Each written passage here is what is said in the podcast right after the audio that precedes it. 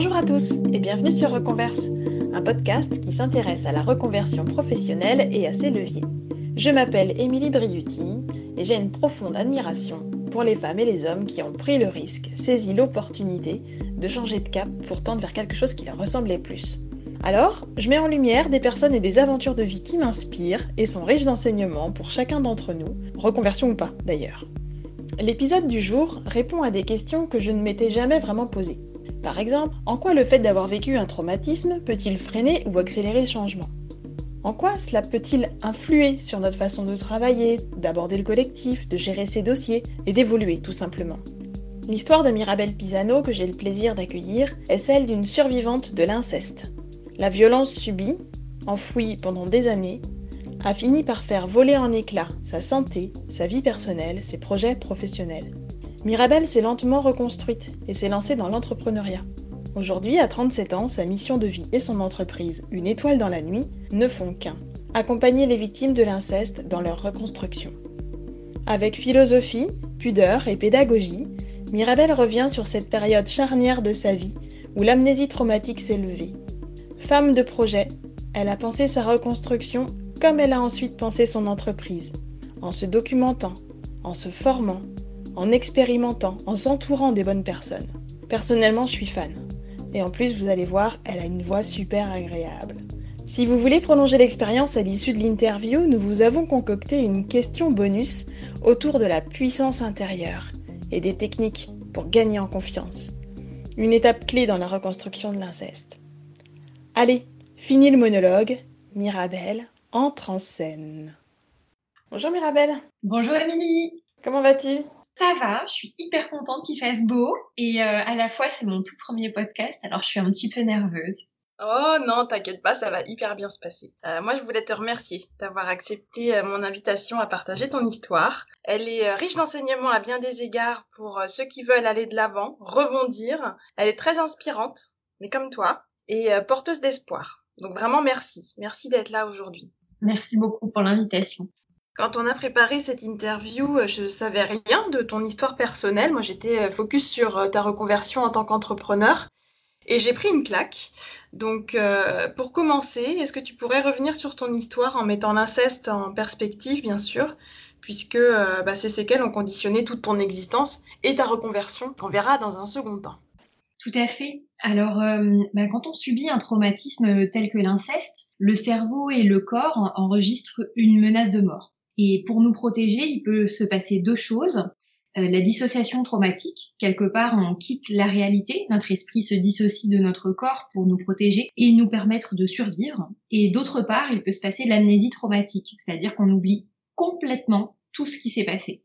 Quand le prédateur ou l'auteur des violences vit sous le même toit que la victime et que l'inceste est répété sur une certaine durée, quand toute la famille vit dans un climat incestuel, quand le prédateur bénéficie de complices dans le système familial qui fonctionne mal, il faut comprendre que ces actes ne sont rarement commis de façon isolée et par des étrangers. Donc ça se passe dans l'intimité des familles et qui de fait portent des secrets, le poids du silence, et ces familles portent tout un système de domination et d'emprise qui s'attaque aux plus faibles. C'est tout ce système qui influe sur l'enfant qui est victime. Donc c'est un traumatisme qu'on peut qualifier de complexe.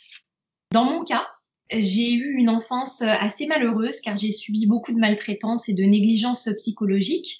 Et en plus, j'ai été témoin de beaucoup de violence. Quand j'ai eu le courage de parler, on m'a demandé de me taire et je me suis complètement refermée sur moi à l'intérieur, je me sentais morte et à l'extérieur, il y avait cette pression à sourire et à garder la façade. À ce moment-là, tu avais quel âge? J'avais 6 euh, ans à peu près. Oui, d'accord. Et j'allais dire, tu sais, les enfants sont extrêmement résilients. Et, euh, ils s'adaptent, euh, ils adaptent leur comportement parce qu'ils comprennent exactement comment il faut faire pour survivre. Mais ça reste une façade. Et à l'intérieur, on peut tout à fait être meurtri Adolescente, j'étais profondément suicidaire, je me sentais complètement vide, je voyais aucune issue. C'était simple, hein. si ce monde était aussi violent, bah je préférais en terminer. Voilà, ça c'est euh, euh, mon enfance et mon adolescence. Donc ça a été euh, une partie vraiment très très dure de ma vie, cette première partie. Quand j'ai eu 24 ans, j'ai fait une sortie d'amnésie partielle. C'était tellement effrayant, j'avais plein de flashbacks. Je me sentais vraiment isolée et je n'en ai parlé à personne. Quelques années plus tard, j'arrivais vraiment plus à vivre tellement j'étais hantée. Et comme je venais de déménager dans un appartement qui avait internet, hein, parce qu'aujourd'hui euh, on a tous Internet, mais à l'époque, bah, c'était pas si facile encore. Alors, euh, comme je disposais d'Internet, bah, j'ai fait des recherches sur les traumatismes et j'ai trouvé l'EMDR, qui est une thérapie de désensibilisation par les mouvements des yeux. J'ai fait quelques séances. J'ai cru que c'était suffisant. J'ai cru que j'avais réglé le problème de l'inceste. Et évidemment, à cette époque, j'avais pas du tout compris le système de domination et d'emprise dans lequel j'avais grandi et dans lequel j'avais subi ces viols à répétition pendant plusieurs années. Et ça, je l'ai vraiment compris euh, dix ans plus tard. Donc euh, pendant toutes ces années, ça a eu un très grand impact sur ma vie professionnelle. D'une part, j'ai répété des scénarios d'emprise et de domination euh, dans lesquels bah, je n'osais rien dire. Donc quand j'avais peur, bah, je me figeais sur place. Je prenais tous les dossiers parce que je savais pas dire non. Il fallait toujours que hum, je sois cette gentille petite fille qui fait ce qu'on lui demande. Je manquais complètement d'estime de moi-même et je faisais vraiment tout ce qu'on attendait de moi. Donc euh, ça, ça a été l'une des premières répercussions. La seconde, c'est une, vie professionnelle qui a été très amputée par les séquelles de ce traumatisme euh, sur ma santé. Mon corps a, parlé à ma place pendant des années euh, parce que je n'arrivais pas à m'exprimer par la parole. J'ai été touchée par l'état de stress post-traumatique, la dépression, la maladie de la moelle épinière, l'endométriose qui avait atteint un stade invalidant, un système immunitaire vraiment très affaibli, euh, j'ai été reconnue travailleuse en situation de handicap pour finir en invalidité depuis ces trois dernières années. Avec tout ça, comment tu veux que ça n'ait pas d'impact sur ma vie professionnelle? Évidemment, ça a impacté. Et ça occasionne plus de stress, plus d'isolement, plus de sentiments encore de ne pas appartenir au même monde que les autres. C'était un sentiment d'accablement extrême. Et puis la pauvreté, euh, parce que euh, bah, il faut bien nommer un chat un chat. On a beau avoir un très bon système social en France, faut bien comprendre qu'on ne peut pas vivre avec une pension d'invalidité de 600 euros par mois. Il y a aussi des choses que j'ai tirées euh, professionnellement de façon positive. C'est qu'à force de vivre dans la survie depuis gamine, bah, j'ai appris à être hyper débrouillarde. Et ça, ça a bien sûr euh, aussi joué un rôle dans ma vie professionnelle, à la fois pour me créer des opportunités et puis à la fois euh, ensuite pour me tourner vers l'entrepreneuriat. On va en parler tout à l'heure, ouais, de l'entrepreneuriat. Bah merci pour euh, bah, toutes ces explications. Je pense que là, on situe effectivement bien d'où tu viens, ce que tu traversé. Et puis mi-2016, bah, t'es arrêté pour burn-out, après une cheville qui lâche et qui t'immobilise pendant huit semaines. Alors ça peut paraître rien, être immobilisé huit semaines quand on a traversé tout ce que t'as traversé, n'empêche que pour toi c'est le coup d'arrêt de trop que t'acceptes pas. Et donc pendant ton arrêt maladie, tu décides de te reconvertir dans la pâtisserie un truc euh, bah, qui te fait du bien, quoi. Et moi, j'aimerais que tu puisses nous expliquer ce que tu as mis en place pour le faire et puis euh, bah, ce que ça a donné, cette aventure. Oui, bah écoute, ça a été un très bel échec. Savoir le reconnaître. Et euh, d'ailleurs, assez rapidement, en 2017, quand j'ai pris le temps d'analyser ça, j'ai lu le livre de Charles Pépin sur l'échec. Ça m'a beaucoup aidé à prendre du recul. Donc oui, c'est un très bel échec et je pense qu'il faut, il faut savoir le voir comme ça. C'était un très beau projet, mais c'était pas du tout le bon timing dans ma vie. J'étais alitée avec ma cheville en l'air pendant euh, deux mois, toute seule dans mon studio, alors que j'allais déjà très mal. Et en réalité, j'ai masqué ma dépression avec ce projet. Euh, j'étais en arrêt maladie euh, pour burn-out.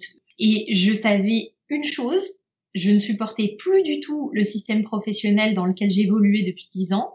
J'étais en inadéquation totale au niveau des valeurs et du management et il était hors de question que j'y retourne. Ça, c'était ma certitude. Et en réalité, je me suis réfugiée dans ce projet de pâtisserie parce que c'était la seule chose qui me tenait en vie. Travailler, c'était comme une drogue. Et donc, euh, fin d'année 2016, je me suis inscrite euh, sur l'école en ligne Live Mentor et j'ai suivi une masterclass business plan.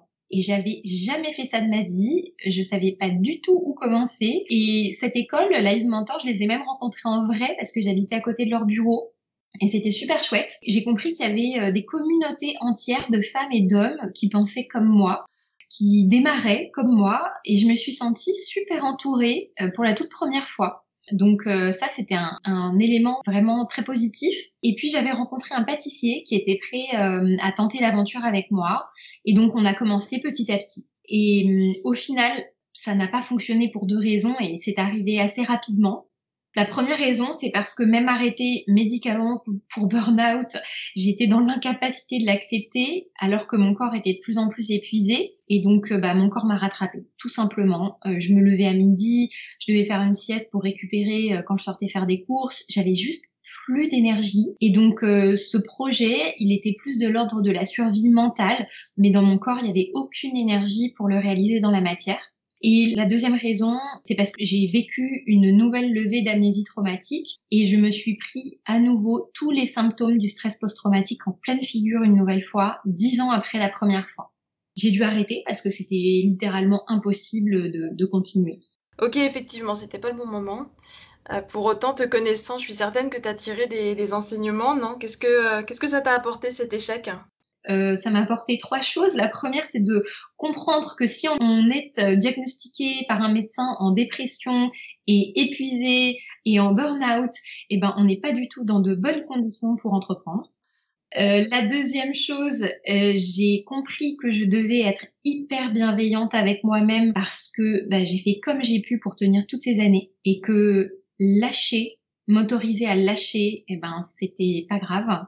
Et la troisième chose, j'ai découvert qu'il existait des communautés d'entrepreneurs et qu'on n'est pas obligé de se lancer dans l'aventure tout seul. Mais oui, tu as complètement raison. Euh, et le collectif, tu l'avais évoqué aussi, je me souviens, quand on avait préparé cette interview, euh, au moment de ton hospitalisation. Ce qu'il faut peut-être resituer, c'est qu'au moment où tu as fait ton burn, tu as fait le choix de te faire hospitaliser euh, en psychiatrie et que euh, c'est une période où tu as été euh, très entourée et c'est un moment qui t'a permis vraiment de, sortir de l'impasse dans laquelle tu te trouvais.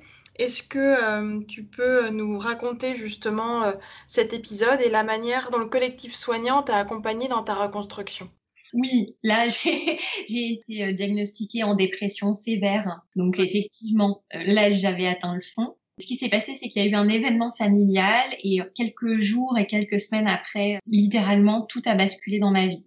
J'ai plongé dans un état de stress post-traumatique qui était complètement invalidant et la dépression qui était déjà là s'est accentuée et donc devenue euh, euh, grave. Je ne mangeais plus, je ne me lavais plus et j'étais en état de choc permanent. Je revivais sans cesse les souvenirs traumatiques. Et ça, c'est une réalité pour toutes les personnes qui euh, vivent avec des séquelles traumatiques. Donc, euh, j'ai appelé à l'aide et j'ai été orientée vers un psychiatre pour la première fois de ma vie. Un homme extraordinaire qui m'a proposé cette hospitalisation parce que je vivais seule, j'étais isolée et j'étais dans un état de, bah, de détresse permanent. Et ça se passait très mal avec ma famille à ce moment-là. Donc moi de mon côté j'ai eu la trouille de ma vie hein, parce que je savais pas du tout ce qui allait se passer et donc j'en ai longuement parlé avec lui et il m'a beaucoup rassurée et à juste titre parce que je pense qu'effectivement, ça a été une expérience pilier dans ma reconstruction. Cette hospitalisation, elle a été euh, salvatrice car j'ai pu euh, bénéficier d'un entretien de médiation familiale en présence euh, du psychiatre et de la psychologue. Et cet entretien, ça m'a permis d'exposer enfin à voix haute en tant qu'adulte les violences que j'avais subies enfant aux personnes qui en étaient responsables et complices et qui ont protégé l'auteur. Donc ça a simplement été le jour le plus courageux de ma vie. Et sans ces professionnels de la santé mentale, je sais pas si j'aurais réussi à le faire un jour. Et pourtant, c'était une vraie pulsion de vie. C'était de l'ordre de parler ou mourir. Et, et, vraiment, je ne remercierai jamais assez tout le personnel médical qui a été à mes côtés, faisant preuve d'une bienveillance et d'un soutien extraordinaire. Par la suite, ça n'a pas été euh, plus facile parce que j'ai vécu le rejet de ma famille et leur abandon. Et ça a été une nouvelle période extrêmement dure de ma vie. Et à ce moment-là, grâce à toute l'équipe médicale, j'ai pu enfin commencer à ouvrir le deuil de ma famille de naissance et me tourner vers de nouveaux horizons.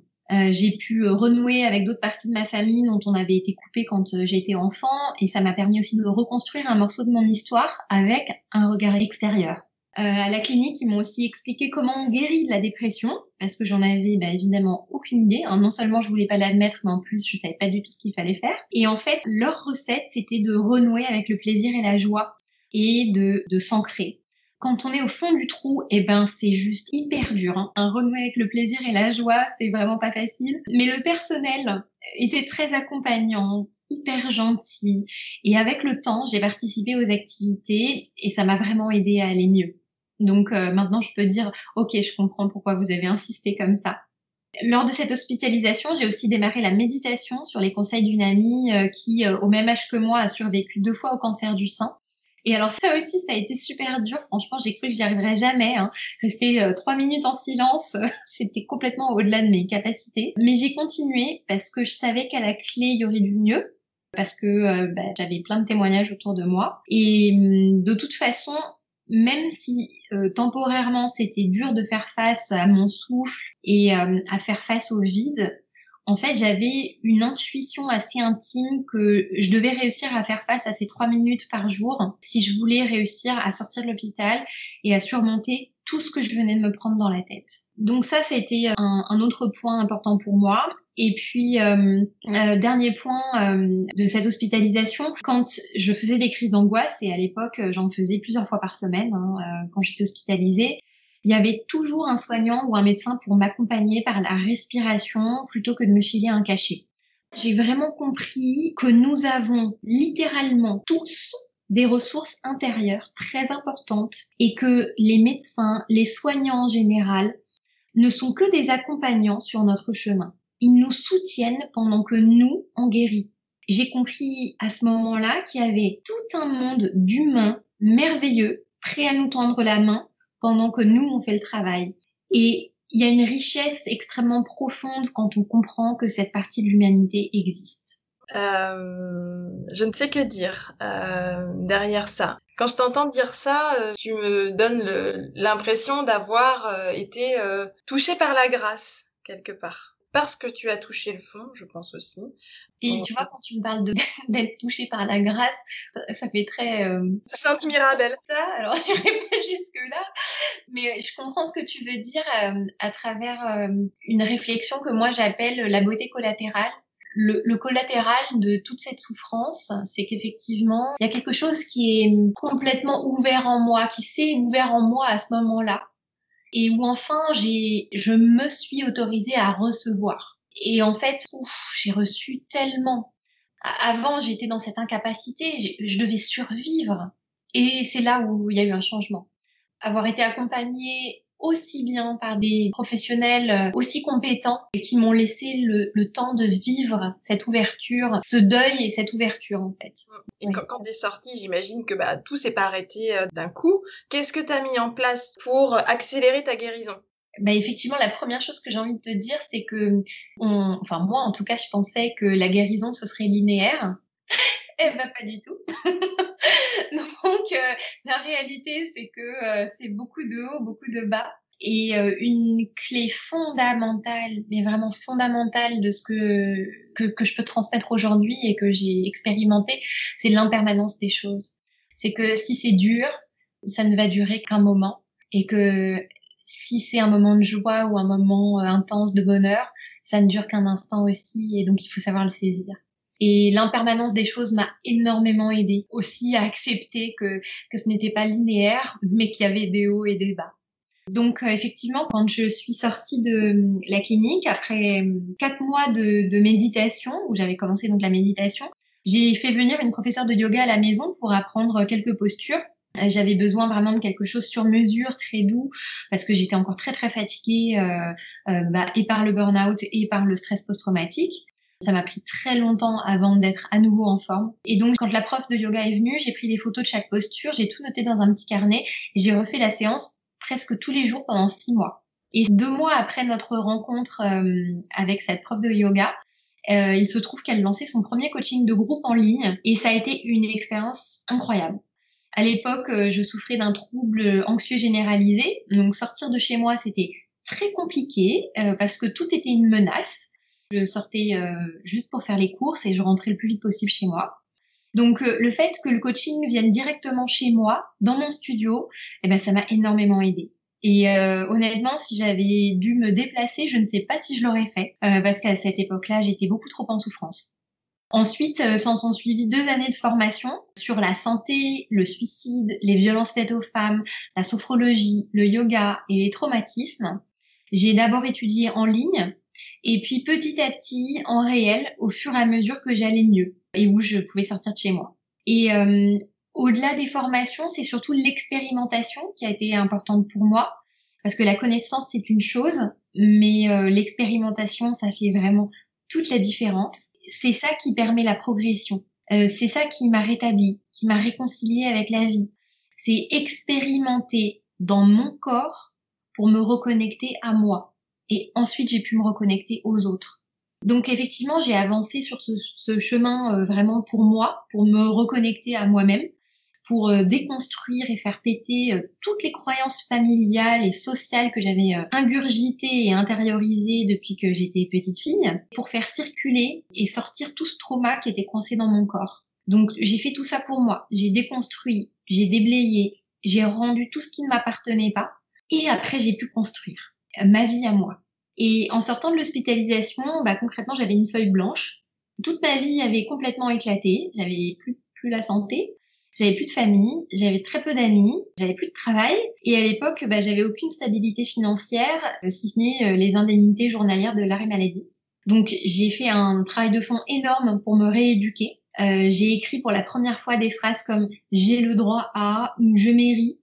Et toutes ces choses euh, que j'ai écrites me bouleversaient. En réalité, il était juste impossible pour moi de repartir d'où je venais. J'avais plus du tout envie de souffrir comme j'avais souffert. Et je comprenais tout juste à ce moment-là que j'avais le droit à autre chose. Donc moi je suis quelqu'un de très sincère, je vais pas vous dire que c'est arrivé en claquant des doigts, le chemin a été très long. Il y a eu euh, quelques victoires rapides, comme euh, rejoindre euh, des réseaux et rencontrer des personnes vraiment super gentilles, et des victoires plus lentes, où il m'a fallu vraiment faire un petit pas après un autre et vivre au jour le jour. Et voilà, et puis je sais qu'il y a encore des victoires à venir, euh, parce qu'il y a toujours des sujets qui sont en cours de travail. Mais une chose est certaine, c'est que oh là là là là, ma vie est tellement tellement mieux qu'avant. Et à vrai dire, bah, tout ce chemin, j'avais aucune idée de le partager avant fin 2018. Euh, vraiment, j'ai fait tout ça uniquement pour moi. La seule chose qui m'importait, c'était d'aller mieux.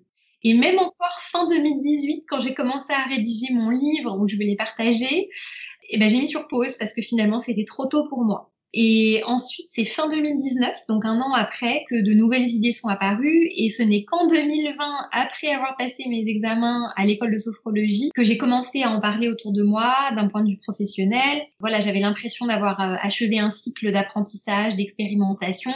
Et euh, à ce moment-là, j'avais euh, enfin l'envie de transformer ce vécu et de transmettre. Ah bah je pouvais pas rêver meilleure transition, merci. Euh, parce que je voulais t'emmener sur le terrain d'une étoile dans la nuit. Donc est-ce que tu peux nous dire en quoi consiste euh, l'offre et l'ambition que tu nourris au travers de ce projet? Alors une étoile dans la nuit, euh, c'est un collectif de professionnels psychocorporels qui œuvrent au sein d'une plateforme de soutien numérique au service des femmes qui ont survécu à l'inceste. Dans ce collectif, il y a des psychologues, des kinés, des coachs, des sophrologues, des professeurs de yoga, professeurs de danse, somatothérapeutes, praticiens en EFT, etc., etc. À partir de septembre, on va proposer trois groupes de thérapie et de soutien facilités par des psychologues. On va proposer des cours de yoga adaptés au traumatisme et on va proposer un accompagnement de groupe dédié au sommeil. Toutes les activités vont se faire en petits groupes et en ligne. Et euh, ensuite, l'offre va s'enrichir. Et la deuxième partie, c'est en fin d'année, on lance un grand financement participatif euh, pour se faire connaître et obtenir des fonds. Et euh, en janvier, on lance la plateforme de soutien numérique sur laquelle les femmes qui ont survécu à l'inceste vont pouvoir s'abonner et accéder littéralement à des centaines de vidéos qui proposent des pratiques corporelles et des pratiques de coaching pour accompagner ces femmes avec leurs euh, problématiques de reconnexion à leur corps en douceur. On va aussi aborder la sexualité, le désir ou non de maternité, la grossesse et le postpartum et la parentalité. Ça donne la possibilité de pratiquer quand on a le temps et puis surtout dans l'intimité de sa maison. Donc on n'a pas à affronter spécifiquement le regard des autres, hein, qui est parfois est pesant quand on va mal. L'abonnement sera au prix de 20 euros. Donc euh, pour nous, euh, on trouve ça super accessible et ça donne accès à une tonne de contenu spécifique dont on a réellement besoin parce que ça s'adresse à nos vrais problèmes quand on a survécu à l'inceste. Super ambitieux, hyper vertueux aussi. Nos ambitions, elles sont multiples. Euh, devenir un pilier de référence dans l'accès au domaine corporel en complément du travail thérapeutique individuel. On n'est pas là pour remplacer, on est là pour être un complément, celui qui parle du corps. Et on est là pour travailler main dans la main avec les professionnels de la santé donc euh, mentale mais aussi physique, hein, les médecins, les psychiatres, gynécologues, cardiologues, sages-femmes, endocrinologues, les kinés.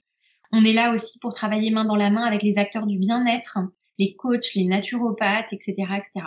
Et euh, une fois qu'on fonctionnera bien, parce qu'évidemment ça va arriver, mon désir c'est euh, de développer une offre spécifique pour les hommes et pour les personnes non binaires. C'est de développer les autres pays francophones et c'est de développer des compétences sur d'autres types de traumatismes.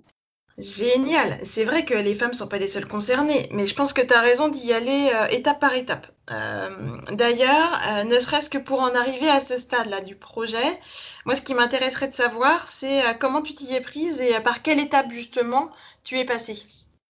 Alors, donc j'ai d'abord longtemps laissé infuser dans ma tête et dans mon cœur, hein, deux ans, donc c'est 2018-2020 avant euh, de d'oser prendre la parole et d'en parler. Et puis bah, donc j'ai commencé à, en parler à ce moment-là en 2020 après donc les examens de, ma première année de l'école de sophrologie. Et ce qui a été décisif en réalité, c'est deux choses. La première, c'est la co-création avec ma communauté. Euh, j'ai fait tourner pendant neuf mois un questionnaire sur les réseaux sociaux, sur Instagram, pour euh, valider les besoins réels de mes clientes et j'ai reçu 500 réponses qualifiées entre juin 2020 et janvier 2021. Donc ça, c'est énorme. Et ça m'a vraiment permis de, de, comprendre en fait euh, qu'est-ce qui était attendu. Et hum, la deuxième chose euh, qui a été décisive pour moi, c'est écrire mon business model Canva euh, qu'on peut trouver sur le site de BPI France. Et à partir de là, tout a été beaucoup plus clair en fait pour structurer. le business model Canva, il est scotché sur mon mur en permanence et ça me permet d'avoir toujours avoir un, coup d'œil à, ce que je dois faire. Et puis ensuite, là, depuis le début de l'année, je me fais accompagner par une coach professionnelle parce qu'il y a plein de moments où j'ai des doutes, euh, des moments où j'ai envie de brainstormer avec quelqu'un, des moments où j'ai euh, besoin de retour d'expérience. Et euh, j'ai choisi une coach professionnelle qui a monté des business. Il y en a qu'elle a réussi, il y en a d'autres qu'elle a raté. Et donc, elle a plein d'expériences passionnantes et surtout, elle a un mindset qui est incroyable. et j'ai vraiment besoin de ça en ce moment pour me m'aider à avancer. Et je pense que j'aurais pas pu faire un coaching avec une coach euh, qui a pas fait ses preuves dans l'entrepreneuriat euh, avant de pouvoir euh, elle-même être coach. Pour moi, c'était important. Ça m'amène à une question, l'ensemble de, bah, de tout ce que tu as pu mettre en place, tes formations, justement le fait de recourir à du coaching c'est une question très euh, pratico-pratique, mais je pense qu'il peut intéresser tout le monde. C'est voilà, comme tu es sans activité depuis ton licenciement euh, fin 2018, de quoi tu vis en fait, enfin, de, de, quelle manne financière tu disposes euh, quelque part pour pour vivre en ce en ce bas monde? Je suis la nièce de l'oncle Picsou. Oui. en vrai. Alors en vrai, non, je n'ai pas de manne. J'ai pas un coffre ou un arbre où il y a des billets qui poussent. Enfin, j'aimerais bien pour vivre. Bah écoute, euh, j'ai été licenciée euh, donc euh, quand j'étais en, arrêt maladie. pour burn-out. Donc, je bénéficiais des indemnités journalières de la sécurité sociale. Et puis, au bout d'un certain temps, vu que ma santé n'était pas encore du tout rétablie, j'ai été classée en invalidité suite aux différents handicaps que je présentais. Donc, euh, je perçois ces dernières années une pension d'invalidité euh, qui est complétée par la prévoyance de mon ancienne entreprise. Donc je vis avec peu, mais suffisamment pour euh, pouvoir monter mon projet sur mon temps. Et au niveau financier, il y a quelque chose qui est très important aussi et qui a changé pour moi, c'est que ma thérapie que j'ai commencée en 2017, qui est spécialisée dans les traumas, elle est entièrement prise en charge par la sécurité sociale parce que je vais dans un centre qui est conventionné. Et ça, toutes les survivantes de l'inceste ont droit à une prise en charge à 100%. Et il faut comprendre que ça me soulage énormément parce que tout à l'heure je parlais de pauvreté. Oui, il y a un moment, il faut comprendre que j'ai compté, j'ai dépensé presque 15 000 euros en psy avant d'obtenir une prise en charge. Wow. Voilà, faut mettre les chiffres et faut comprendre ce que ça aux personnes qui ont vécu l'inceste d'aller en thérapie. Donc il faut vraiment communiquer sur cette prise en charge à 100% parce que euh, il faut rappeler que bah, quand on gère les traumatismes, c'est pas quatre ou cinq séances dont on a besoin, c'est un travail qui peut durer plusieurs années. Aujourd'hui, je pourrais pas payer une thérapie avec ma pension d'invalidité, ça c'est clair. Et pour payer mes formations, bah, j'ai utilisé euh, mon CPF et euh, j'ai utilisé aussi mes indemnités de licenciement. Bah, c'est bien, c'est un bel investissement. Exactement. J'ai mis cet argent précieusement de côté, j'y ai pas touché, et je me suis dit, euh, euh, c'est l'argent qui me permettra de rebondir professionnellement dans ma vie. Et donc, j'ai attendu euh, d'aller mieux, de me guérir, et puis quand euh, j'ai choisi mes formations, ben, ça m'a permis de me, les, de me les offrir. Ouais. C'est bien, c'est sage. Enfin, tu es sage. Et là, dans l'immédiat, c'est quoi tes challenges à relever pour être au rendez-vous en fin d'année? Alors écoute, j'en ai listé trois. Euh, le premier, c'est euh, trouver euh, un voire deux bras droits, des personnes bénévoles, jeunes, dynamiques, efficaces, avec un bon mindset positif et entrepreneurial. Quelqu'un qui connaît très bien le marketing digital et la communication.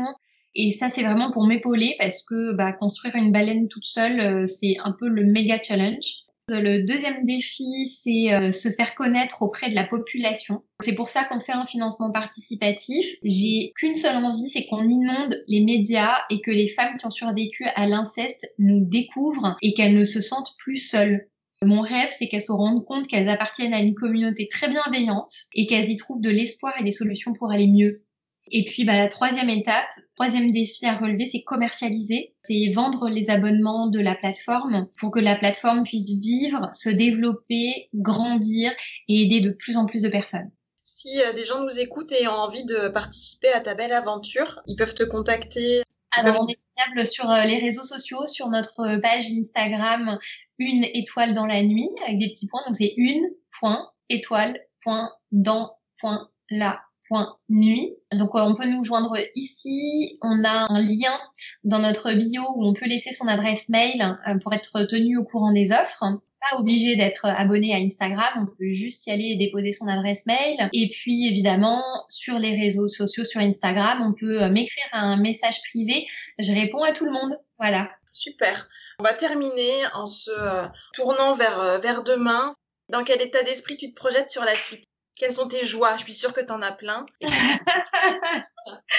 Alors écoute, bah, pour le moment, mes joies, c'est le retour de mes abonnés sur mon compte euh, Une étoile dans la nuit sur Instagram, justement. Elles sont tellement adorables. Il y a une très belle bienveillance. Euh, il y a un dialogue qui se crée petit à petit. Et il faut toujours penser quand on s'adresse à des personnes qui ont vécu ou qui vivent de très grandes souffrances en silence. Il y en a beaucoup pour qui il y a une peur d'être sur les réseaux sociaux. Il y a la honte, la culpabilité. nous, on est là pour euh, faire complètement péter et envoyer très très loin. Mais, mais clairement, elle est là pour beaucoup. Et donc, euh, nouer un lien se fait euh, souvent par message, bah, les messages privés justement. Et là, je viens de, je viens d'avoir une nouvelle idée. J'ai créé il y a une semaine une phrase qui dit j'ose briller. Et j'invite toutes les personnes abonnées à mon compte à commenter les posts avec cette phrase j'ose briller pour soutenir notre travail sans pour autant devoir dire quelque chose de personnel. Je pense que hum, c'est vraiment toujours très important de se mettre à la place des clientes, de, penser à toutes celles qui euh, n'osent pas commenter. Voilà, il y en a beaucoup qui euh, mettent des likes. Les commentaires, euh, c'est plus difficile à prendre et ben, utiliser ce truchement en fait de j'ose briller de cette phrase, ça a créé un espèce de mantra pour notre communauté et donc il y a de plus en plus de personnes qui l'utilisent pour commenter sans investissement personnel. Mais ça montre le soutien qu'elle nous porte et pour nous, c'est hyper important en fait, le fait d'avoir le soutien de notre communauté. Et puis, euh, ce qui me pousse aussi à continuer, ben, c'est les retours euh, des personnes du groupe test qui vient de terminer le programme sur le sommeil. J'en ai beaucoup qui en sont sortis bouleversés, mais en positif. Et c'est ça que je trouve génial, c'est de proposer des choses qui sont accessibles, qui rendent autonomes, et d'avoir des retours aussi positifs des premières clientes, bah évidemment, ça me galvanise un maximum. C'est génial. Bravo, mais bravo Mirabelle. C'est impressionnant et franchement à t'entendre, euh, ben moi bah, je te suis déjà, hein. je suis sur une étoile dans la nuit donc je sais, mais euh, de, te l'entendre dire là comme ça, je trouve ça euh, très fort. Donc je tiens à, te remercier et à te féliciter pour tout le travail que tu fournis, toute l'énergie que tu emploies pour mener à bien ton projet qui est ô combien utile pour la société. Donc bravo et merci de rendre notre monde encore plus beau. Je te laisse le mot de la fin. Euh, retenir une chose, c'est que le changement est possible et que même si on a été euh, avec certaines croyances ou certaines expériences de vie pendant très longtemps, Moi, j'ai cru à la fatalité pendant plus de 30 ans et aujourd'hui, je n'y crois absolument plus. Le changement est possible et c'est pas de la magie, c'est scientifique. C'est une question de connexion de neurones et c'est une question d'apprentissage.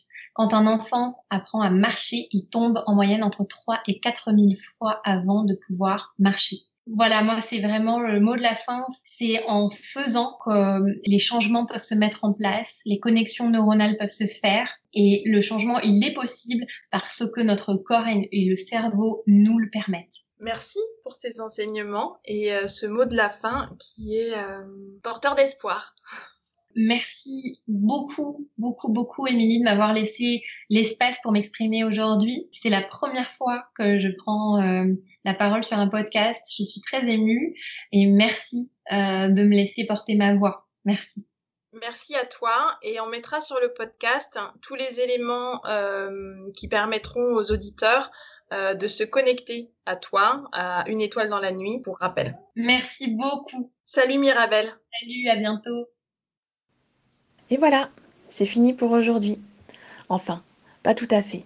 Pour ceux d'entre vous qui sont intéressés par le concept de la puissance intérieure et qui ont envie d'en savoir plus pour la développer, je vous invite à rester connectés. Mirabelle nous offre en réponse à une de mes questions une petite réponse bonus qui euh, saura certainement vous satisfaire.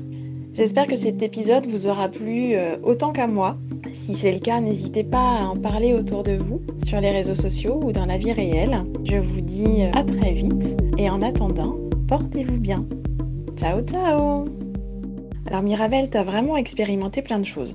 Tu as fait des recherches, tu as fait des rencontres aussi et sans doute qui t'ont amené à faire de, nouvelles découvertes.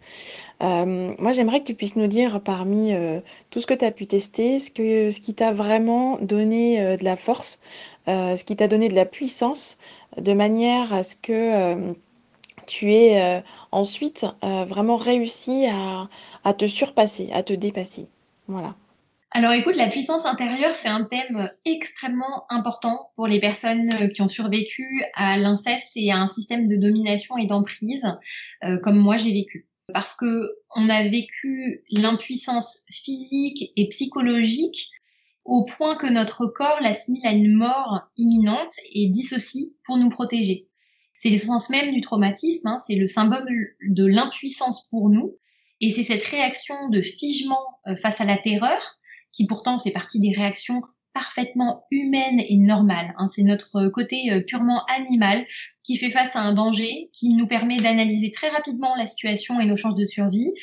Et euh, c'est un système qui nous permet de réagir, donc soit en nous battant contre l'agresseur, soit en fuyant, soit en nous figeant euh, nous-mêmes pour s'anesthésier face à la mort. Donc c'est un mécanisme de survie purement et simplement, le figement. Et d'ailleurs, toute la décharge d'énergie qui aurait dû nous servir à nous battre ou à fuir, elle, elle reste stockée dans le corps et elle conduit bien plus tard à des symptômes. Donc la puissance intérieure, c'est vraiment un thème qui est hyper important.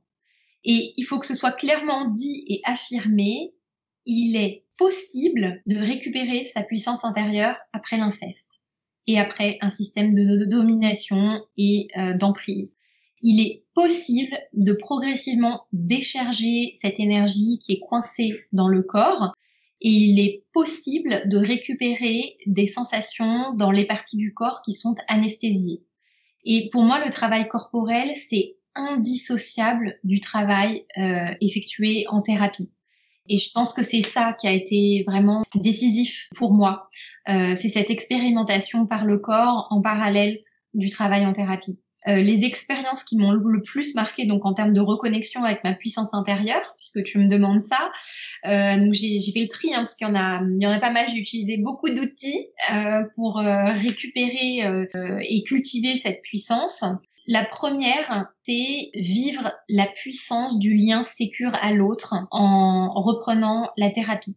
Euh, j'avais arrêté en 2016 et c'est le moment où d'ailleurs tout a hum, basculé pour moi euh, en, en l'espace de quelques mois. Et à l'intérieur d'un lien sécure, on répare beaucoup de choses. Donc la thérapie répare beaucoup de choses et donc on récupère en puissance à ce moment-là.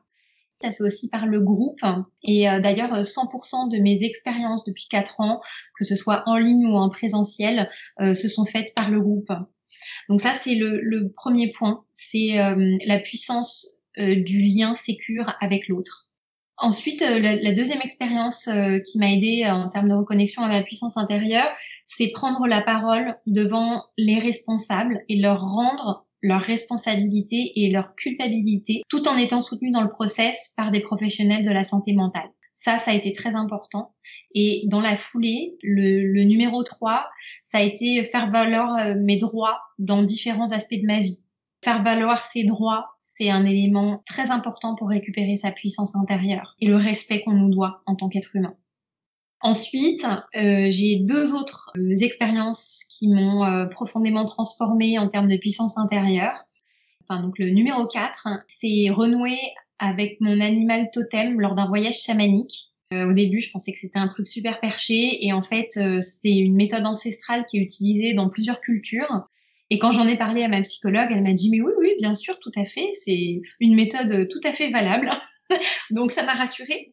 Et puis euh, la dernière, euh, la dernière expérience que j'ai vécue qui m'a vraiment reconnectée à ma puissance intérieure, il y a eu un avant et un après.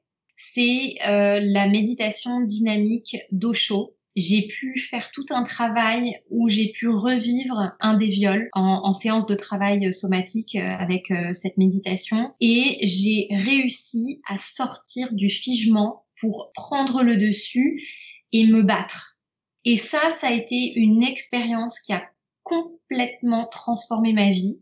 C'était à l'été 2019 et je, me souviens en rentrant en septembre euh, à l'école de Sophro, puisque c'était la rentrée des classes, les, les 20 personnes de ma promo m'ont dit c'est incroyable Mirabelle, il y a quelque chose qui a changé chez toi. Ça a été un élément décisif, vraiment. Quand on a, quand on est une personne qui a été amputée de cette possibilité, pouvoir le revivre et changer le scénario en reprenant sa puissance, ça transforme euh, et ça libère euh, énormément de choses. Ça reconnecte j'ai envie de dire, euh, le cerveau et le ventre. Ça reconnecte vraiment à la puissance et c'est comme si maintenant j'avais plus peur en fait. Et voilà, cette fois-ci, c'est vraiment fini. C'était bien, non, cette petite question bonus? En tout cas, moi, cette euh, séquence sur la puissance intérieure m'avait beaucoup parlé. Je l'avais extraite pour arriver plus rapidement dans l'interview sur le projet de Mirabel qui me tenait vraiment à cœur de mettre en lumière. Mais voilà, c'est une séquence que je ne pouvais pas ne pas mettre. Merci à vous pour votre écoute et à très vite sur Reconverse. Ciao ciao